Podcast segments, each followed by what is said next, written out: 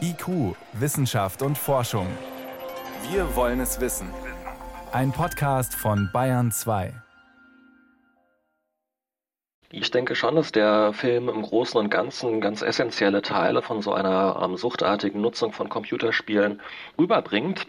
Insbesondere eben die Kernsymptome, von denen wir immer sprechen und die betroffene Patienten eben von gesunden Gamern abgrenzen. Also gerade so dieses Element des Kontrollverlusts und dieses Überinvolvements in das Spiel hinein. Was heißt Überinvolvement? Das bedeutet, dass die Patienten eben sich sehr stark gedanklich, verhaltensbezogen, aber auch emotional auf das Spiel ähm, fokussieren und andere Bereiche des Lebens, die eigentlich früher genauso wichtig waren, gar nicht mehr so wahrgenommen werden. Da sind wir schon mitten in der Diagnose. Was unterscheidet denn eine, ich sag mal, resistente Persönlichkeit von einer Suchtpersönlichkeit? Wer stürzt in die Sucht ab und wer kann einfach spielen und wieder aufhören?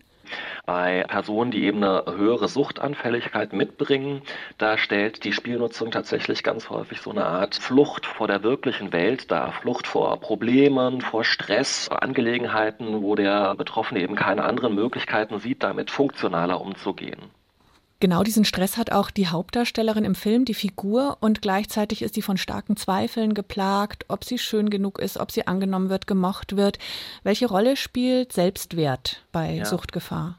Selbstwert spielt, egal über welche Sucht wir uns unterhalten, immer eine ganz große Rolle und das sehen wir auch immer als eine Art Risikofaktor für Betroffene, die Kontrolle über ihren Konsum zu verlieren.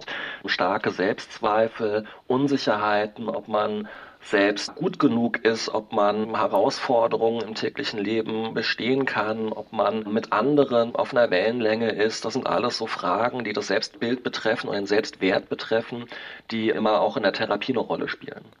Wie können denn Eltern diesen Selbstwert stärken bei ihrem Kind? Was immer ein falscher Weg ist, ist, den Kindern zu viel abzunehmen. Es ist gerade wichtig für die kindliche Entwicklung, mit Barrieren selbst umzugehen zu lernen. Wie viel Vertrauen darf oder soll ich meinem Kind denn in Sachen Computerspiel ja, vorstrecken?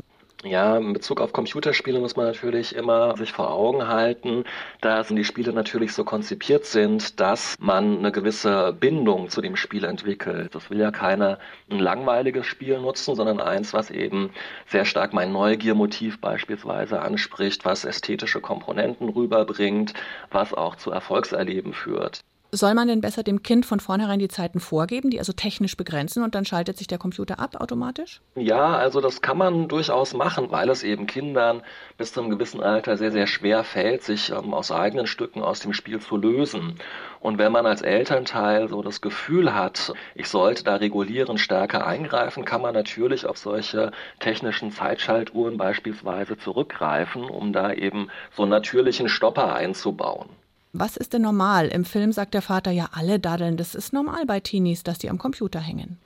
Ab welcher Nutzungszeit wird es denn problematisch? Man kann schlecht sagen, bis zu vier Stunden pro Tag ist alles in Ordnung und ein paar Minuten drüber und dann wird es kritisch. Ja? Also wenn wir eine Sucht feststellen bei unseren Patienten, also diagnostizieren, dann verlassen wir uns nicht auf die täglichen Nutzungszeiten, sondern eben auf mit der Nutzung verbundene Symptome und bestimmte Beobachtungsmerkmale. Haben Sie noch einen abschließenden Elterntipp?